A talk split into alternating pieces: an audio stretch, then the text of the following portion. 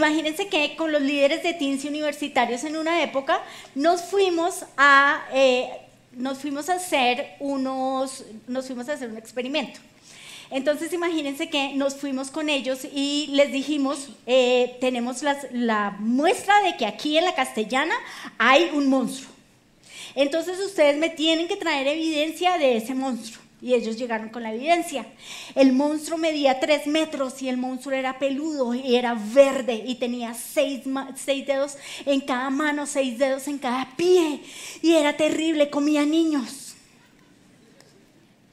Increíble lo que puede hacer nuestra imaginación, ¿verdad? Y no solo eso, como yo he vivido con el monstruo, no con el monstruo de mi marido, sino con el monstruo de la enfermedad, yo sé lo que la cabeza de uno puede hacer. Nosotros podemos hacernos los locos y decir, no, no me duele. Y no llamar a la doctora cuando toca y después estar, ay, me está doliendo. Uno comienza a jugar con esa, con esa enfermedad, con ese dolor crónico. Pero resulta que lo más miedoso cuando, cuando uno tiene este dolor crónico es cuando viene otra enfermedad. Porque uno dice, me dio cáncer, me voy a morir, ¿y ahora qué voy a hacer? Y la cabeza comienza a uno jugarle unas malas pasadas terribles. Y resulta que eso me pasó a mí en enero. En enero, imagínense que el día de mi cumpleaños, pasé mi cumpleaños botada en una cama. Lo peor es que mi familia habíamos pedido, habíamos hecho una reserva en mi restaurante, en mi restaurante favorito del mundo. Y entonces se fue toda mi familia, menos yo. Yo seguía botada con una migraña miserable en la cama. Y ellos me trajeron comida y apenas la pusieron en la puerta, yo fui, por favor, váyanse, huele horrible, me voy a vomitar. Pero en lo que llevamos de año no ha sido nada fácil. Ha sido bien complicado. Resulta que a mi marido, ustedes saben que mi marido casi se cae, casi se mata, se fue de mula iba en la bicicleta y no solo eso, mi suegra también, el miércoles se cayó. Y yo esta mañana estaba trepada en una silla y la pata se le partió y casi me voy de, mejor dicho, casi me mato. Yo dije, pero esto más y me hubiera pegado contra el sofá y no sé, no sé qué historia les estaría contando. No solo eso, el perro de mi hija se hizo una chamba de este tamaño, ¿se acuerdan? Yo dije, pero ¿cómo se logró hacer semejante chamba con un de, caneca de la basura de este tamaño. Yo decía, no puede ser. Y los haters nos daban hate. ¿Se acuerdan? Y no solo eso. Imagínense que un día se fue la luz. Y después se fue el agua. Al otro día, yo había listado mi ollita para bañarme. Y la puse a calentar, prendí el gas y se fue el gas. Pero llega mi marido y sube con la olla y dice, no te imaginas, pasó lo peor. Y yo le dije, ¿qué es lo peor? Se fue el gas. Y yo dije, ¿cómo se va a ir el gas? El gas no sale corriendo, fue que no lo pagamos, ¿qué pasó?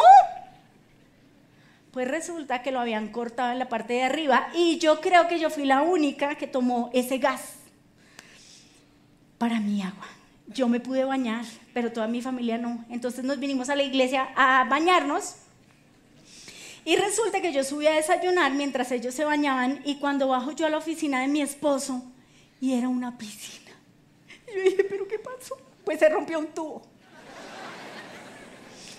Todo mal, todo mal, como dirían los jóvenes. Entonces yo me acordé de esa canción quiero que pongas, quiero que te pongas de pie y pongas tu mano en el corazón y juntos vamos a cantar.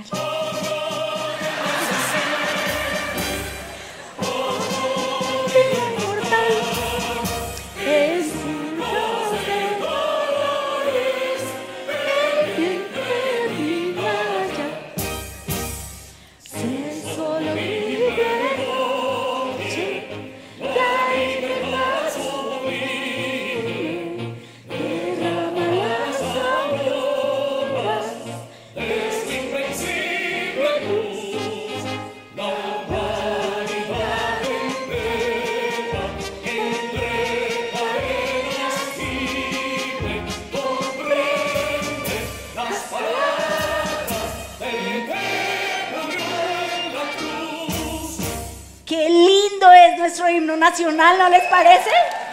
¿No les parece espectacular? A mí me parece espectacular. ¿Cuántos de ustedes quieren que cese su horrible noche? Yo lo he querido todo este año. Este año yo ya me siento en noviembre. Yo ya quiero irme de vacaciones. Así se llama mi prédica, cesó la horrible noche. Al igual que Rafael Núñez, estaba yo y estaba un pueblo del cual yo les quiero hablar.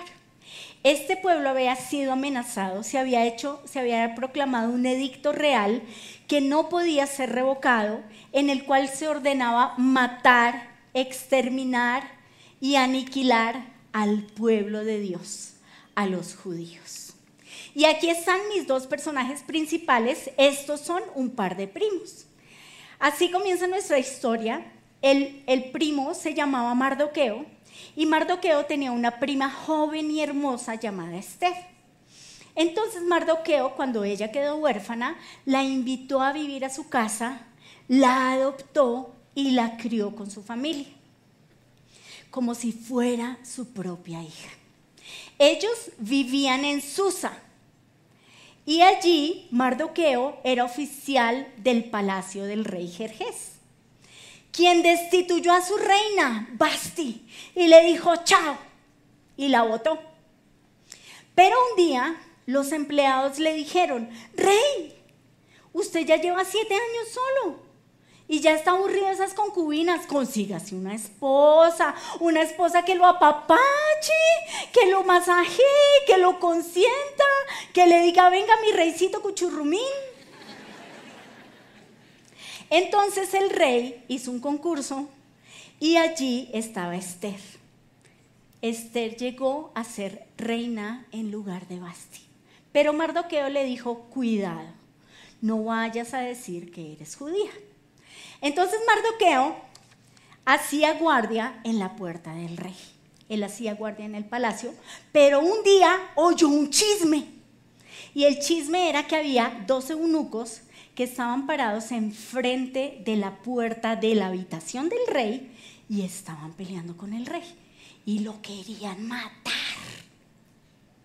Entonces Mardoqueo le contó el chisme a Esther, le dijo, Esther, mi hijita, imagínese que esos eunucos quieren matar a su rey. Entonces Esther dijo, ¿qué hago? Y Mardoqueo le dijo, vaya y avísele al rey. Entonces Esther pasa en medio de estos dos eunucos, mató uno y mató dos muerta del susto, y pasa y llega donde el rey.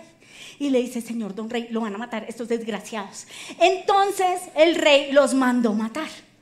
Pero todo esto quedó registrado en el libro del rey Jerjes. Y no solo eso, sino que imagínense que Esther quedó como una reina. Y Mardoqueo quedó muy bien también. Quedó registrado en el libro del rey. Luego aparece un tercer personaje, ese es el malo de nuestra película y se llama Amán. Amán era el malo de la película. El rey lo, había puesto sobre todos los funcionarios del rey y él estaba en segundo lugar después del rey. Y todos los que lo veían tenían que postrarse ante él. Entonces él iba caminando y todos se postraban. ¡Ah! Menos Mardoqueo. ¿Por qué razón? Porque Mardoqueo era judío. Y Mardoqueo sabía, solo al Señor tu Dios adorarás y solo ante Él te postrarás.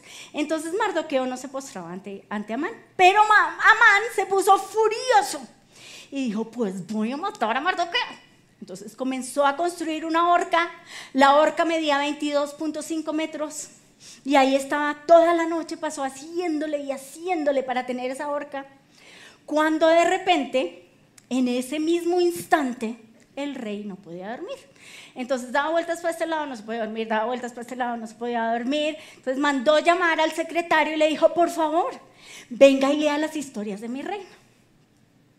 Entonces el asistente comienza a leer. Y entonces estaban dos eunucos y el eunuco quería, los eunucos querían matar al rey. Pero apareció la reina y la reina le trajo el chisme que le había dicho Mardoqueo y entonces no mataron al rey. Entonces el rey dijo, un momento, ¿y nosotros hicimos esto por este Mardoqueo? Espéreme, miro, su majestad. Miro para adelante, miro para atrás y no encontró nada. No hicimos nada por el tal Mardoqueo. En ese mismo momento, toda la historia cambió. Porque el rey oyó que alguien estaba entrando. Y dice, ¿quién está ahí? Soy yo, su majestad, Amán. Y le dijo, Amán, ¿tú qué harías para honrar a una persona? Entonces Amán le dijo, yo traería el caballo de su majestad y le pondría un manto espectacular y la ropa en la mejor pinta del rey. Y no solo eso, yo cogería el caballo y diría, así trata el rey a quienes lo honran, así trata el rey a quienes lo honran. Entonces el rey le dice, perfecto, ve y haces eso con Mardoqueo. ¿What? Entonces el guato histérico coge el caballo, monta el mardoqueo, le pone la mejor pinta y comienza a gritar. Así honra el rey a quienes, a quienes lo, así honra el rey a quienes lo honran. Así honra el rey a quienes lo honran. Así. Y lo soltó. Se fue, quedó desalentado, humillado y avergonzado y la esposa le dijo, pilas a mano usted se está metiendo con un judío y usted no va a terminar bien. ¿Y saben qué pasó con la horca? La horca quedó vacía. Mardoqueo no murió en esa horca. Lo primero que quiero que sepas, iglesia, es que así no veas a Dios. La mano de Dios está obrando en tu vida.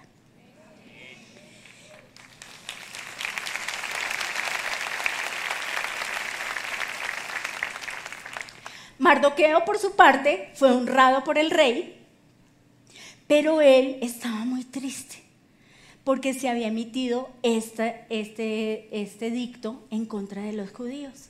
Él estaba muy triste, él estaba de luto. Pero la ira de, de, Amán había crecido y crecido y no estaba conforme solo con matar a Mardoqueo, sino que también quería matar a todos los judíos, incluida la reina Esther. Entonces resulta que Amán le puso una trampa al rey. Le dijo, rey, esos judíos tienen mucha plata, son millonarios. Entonces matémoslos y nos quedamos con sus bienes y usted se queda con todos los bienes de ellos. Entonces el rey dijo, ah, bueno, listo. Pero el rey puso su sello sobre ese documento. Cuando se sellaba con el anillo del rey, se convertía esa ley en una ley irrevocable. No se podía no se podía anular, no se podía quitar, sino que era una ley irrevocable. Este decreto no lo podía cambiar ni el mismo rey. Entonces, Mardoqueo se llenó de pánico, se vistió de luto y se puso a llorar y dijo, ¿y ahora qué vamos a hacer? Entonces dijo, pues voy a ir a donde Esther. Y fue a donde Esther. Y le dijo, por medio de un chinomatic, porque no existían los teléfonos, entonces el chino era el teléfono. Entonces le dijo, chino, vaya y dígale a la reina que nos van a matar a todos los judíos, incluida ella. Entonces fue, le dijo y volvió. ¿Qué le, le, dijo la reina? La reina le dijo, no, yo no puedo hacer nada porque el reino me ha mandado llamar en los últimos 60 días. Entonces quiero que sepa que no lo vamos a lograr. Entonces le dijo, pues vaya y dígale usted a la reina. Y entonces aquí está Esther 4:14. ¿Quién sabe si no llegaste a ser reina precisamente para un momento como este. Entonces Esther oró y dijo y le respondió a Mardoqueo lo siguiente. Esther 4:16. Ve y reúne a todos los judíos que están en Susa y hagan ayuno por mí. No coman ni beban durante tres días, ni de día ni de noche. Mis doncellas y yo haremos lo mismo entonces, aunque es contra la ley, entraré a ver al, rey y si tengo que morir, moriré. Esther sabía que si ella se presentaba donde el rey y el rey no la aceptaba, la mataba. Entonces ahí está Esther frente al patio.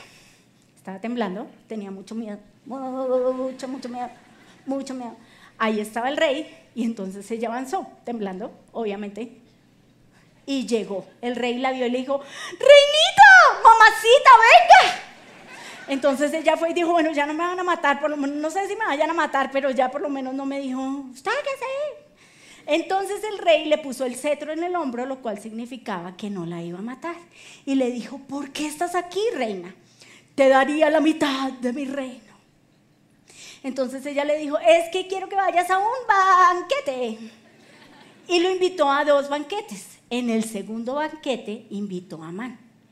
Entonces Amán llegó y Esther le dijo, querido rey, es que quiero que sepas que este Amán nos quiere matar a nosotros, a todos los judíos, incluida yo, porque yo soy judía. Y ahí el rey se fue a tomar aire en el patio porque estaba histérico. El rey era medio neurótico, realmente, se los quiero confesar. Entonces cuando entró después de tomar aire, entró y vio que Amán estaba encima de Esther. Y dijo, ¿usted también va a violar a mi esposa? ¡No! ¡Mátenlo! Entonces había un eunuco ahí y dijo, ¡ay! Señor don rey, yo vi una horca en la casa de Amán.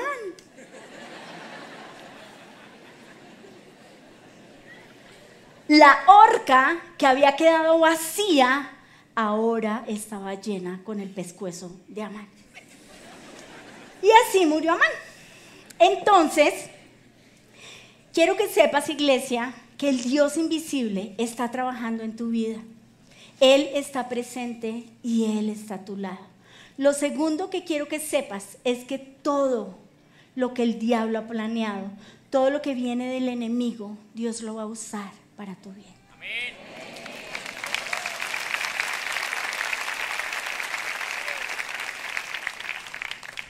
El que murió en la horca fue Amán. No le tengas miedo a las horcas. No le tengas miedo. Entonces, ¿por qué este pueblo fue liberado? Porque le pertenece a Dios. Yo no sé cuántos de ustedes se acuerdan de Toy Story.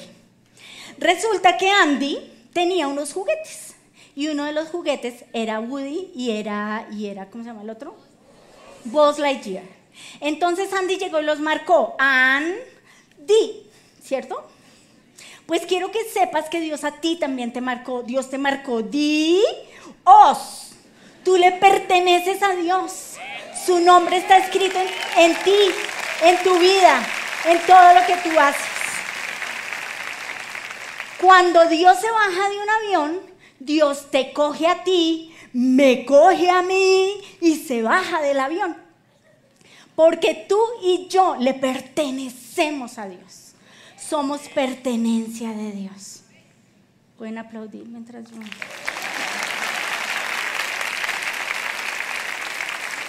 Entonces, ¿se acuerdan que la ley era irrevocable? Esto significa que ni el rey la podía revocar. Entonces, paila. Llegaron Esther y Mardoqueo y fueron a donde el rey le dijeron, rey, es que anulemos la ley. Y él dijo, no, no se puede porque tiene mi sello y esto significa que no la podemos anular. Entonces, ¿qué vamos a hacer? Entonces Esther y Mardoqueo se miraron y dijeron, ¿qué vamos a hacer? Y el rey les dijo, hagan otra ley que con esa ley ustedes se puedan defender y ustedes puedan matar y quedarse con los bienes de sus enemigos. Y eso fue lo que hicieron. Entonces, el día en el cual iban a matar a los judíos, los judíos se pudieron defender y los judíos pudieron salvar su pellejo. Pero luego llega Esther, el rey, perdón, luego llega el rey y le pregunta a Esther, ¿qué más quieres, mi reina? Te daría la mitad del reino. Y miren lo que hace Esther con cara de gatico. Esther 9:13. Ay, si al rey le agrada que los judíos de Susa se les permita hacer mañana lo mismo que hicieron hoy, o sea, matar y masacrar a sus enemigos y quedarse con toda la plática. Y que cuelguen en la horca a los diez hijos de Amán. Gracias. Y el rey dijo, listo, hágalo en la horca construida por Amán, quedó Amán y quedaron sus diez hijos. ¿No les parece espectacular? ¿No les parece espectacular? A mí sí.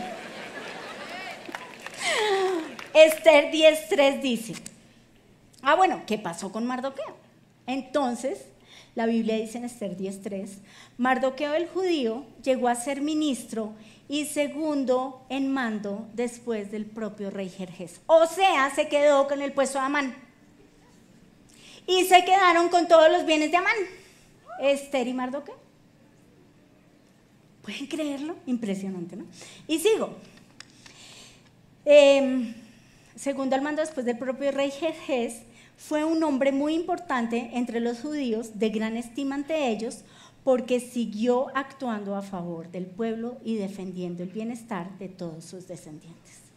En un solo día, los judíos pasaron de luto, de lamento, de miedo a fiesta.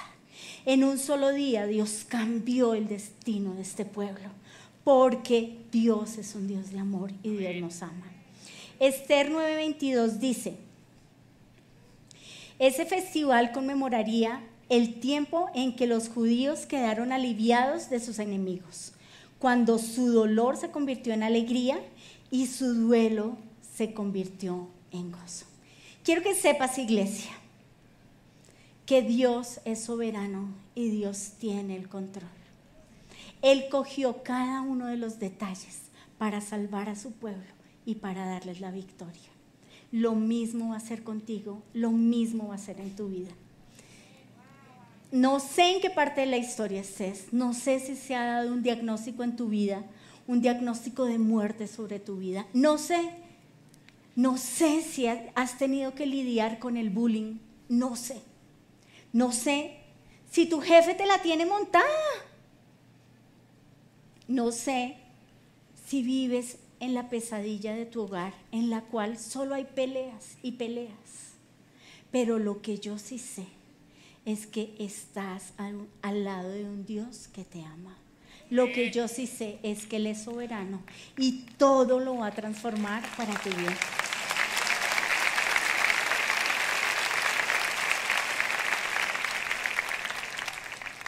Quiero que sepas que así como Dios estuvo con Esther, Dios está contigo. Que así como Dios estuvo con el pueblo judío, Dios está contigo porque tenemos el mismo Dios. No es otro Dios. No es un Dios diferente. Es el mismo Dios. Y no solo eso, sino quiero que sepas que Dios te quiere llevar del miedo del pasado a la esperanza. Porque Él es la fuente de esperanza y Él te quiere llevar a la esperanza y la esperanza siempre apunta al futuro. Dios te quiere dar esperanza. La Biblia dice en Romanos 15:13, le pido a Dios, fuente de esperanza, que los, que los llene completamente de... de... de alegría y paz, porque confían en Él. Entonces rebosarán de una esperanza segura mediante el poder del Espíritu Santo. Tercero, después de la tempestad viene la calma. Ustedes vieron todas las tempestades que hemos vivido en este transcurso de año. Ustedes han sido testigos. No ha sido fácil, pero lo que yo sí sé es que esta ola un día se va a ir un día se va a ir. Yo sé que en 10 años me voy a reír de esto. ¿Se acuerda el día que mi marido casi se va de mula y yo también y mi suegra también? Un día me voy a reír de esto y voy a decir, jaja, ese diablo tan bobo. Me quería poner una trampa, pero no lo logró.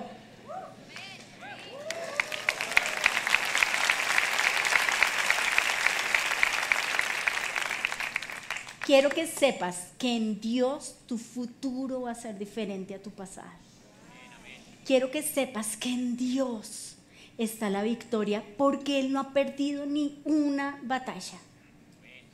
Quiero que sepas que la fuente de esperanza, la única fuente de esperanza está en Dios. No está en nadie más, no está en el gobierno, no está en los bancos, no está en tu trabajo, la única fuente de esperanza está en Dios. Aférrate a Dios. Iglesia, vamos a orar y nos vamos a poner de pie.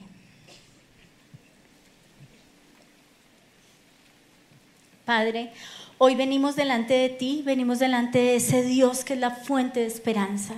Hoy venimos delante de ti, venimos con este desierto, venimos con este dolor, venimos con esta rabia, Señor.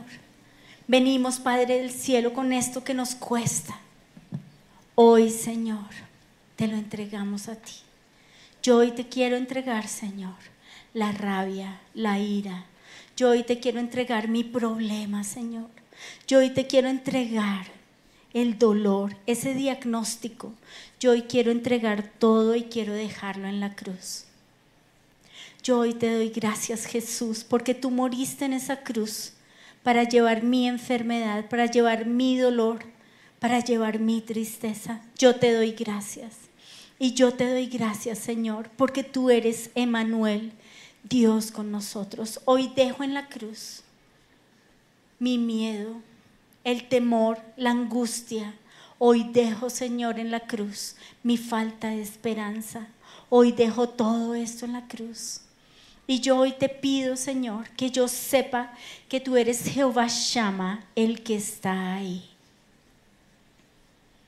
Yo hoy te pido que yo te pueda ver a mi lado. No estoy solo.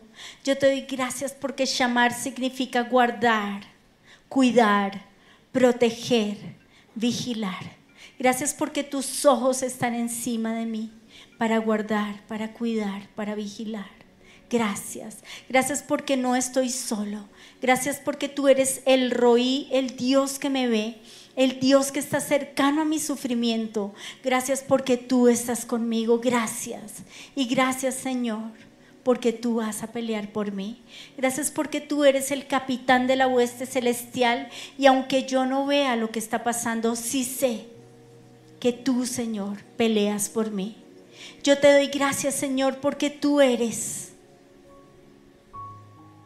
la imagen visible del Dios invisible y yo sé, Jesús, que tú viniste a morir en esa cruz por mí, para llevar mi carga, para llevar mi pecado, para llevar mi pasado, mi temor, mi angustia. Yo te doy gracias. Y yo te doy gracias, Señor, porque dejo todo esto en tus manos. Dejo todo mi pasado, mi presente en tus manos y corro a ti fuente de esperanza. Tú eres la fuente de esperanza. Y yo te pido que yo pueda, Señor, ver que la esperanza, que el futuro está en ti. Yo te lo pido, Señor. Señor, tú eres la fuente de esperanza. Yo te pido, Señor, que yo pueda, Padre del cielo, correr a ti para que tengan, para que yo tenga, Señor, gracia y paz. Para que yo tenga, Señor, alegría. Señor, yo hoy corro a ti. Yo te doy gracias porque mi pasado queda atrás y me aferro a esa esperanza segura que eres tú. Yo hoy, Señor, dejo atrás todo miedo, toda intimidación Hoy en el nombre de Jesús le digo a todo espíritu de temor, a todo espíritu de miedo, a todo espíritu de enfermedad, se va en el nombre de Jesús. Hoy le ordeno a todo principado, a toda potestad que ha sido asignada para torturarme, para destruirme, se va. Y hoy, Señor, declaro tu presencia. Hoy declaro, Señor, en el nombre de Jesús, que el Todopoderoso, que el Todo Suficiente viene a vivir en mí. Yo hoy declaro que soy hijo de Dios. Yo hoy declaro que soy posesión de Dios, que yo soy de Dios, le pertenezco a Dios, que su nombre está escrito en mí, en mis zapatos, le pertenezco a Dios que Él va a pelear por mí porque soy de Él. Yo hoy declaro, Señor, que soy amigo de Dios. Gracias. Gracias porque eres mi amigo y gracias porque soy tu amigo. Gracias porque soy tu hijo. Gracias porque soy coheredero junto con Cristo. Gracias porque tú me adoptaste y me adoptaste en tu familia y te pertenezco. Gracias. Gracias Señor porque voy a dar mucho fruto, porque estoy pegada a ti, porque estoy pegada Señor a tu vid. Y gracias porque voy a dar fruto. Gracias Señor porque yo estoy plantada junto a corrientes de aguas que dan fruto a su tiempo y su hoja no cae y todo lo que hace prosperará. Gracias porque tú, Señor, vas a mostrar que estás de mi lado, que estás en mi bando. Gracias, Señor, en el nombre precioso de Jesús. Hoy, Señor, ponemos nuestro pensamiento en ti, nuestra fe en ti, en el nombre de Jesús. Porque yo creo que todo, todo va a estar bien. Vivo bailando, yo sigo cantando, espero confiar y pensando en ti. Aunque se acerque la duda, yo pienso en ti. Aunque no sea el mejor momento, yo pienso en ti. Yo pienso en ti. Si les gustó este video, pueden suscribirse al canal de El lugar de su presencia en YouTube. De esa manera gozará de todos nuestros beneficios.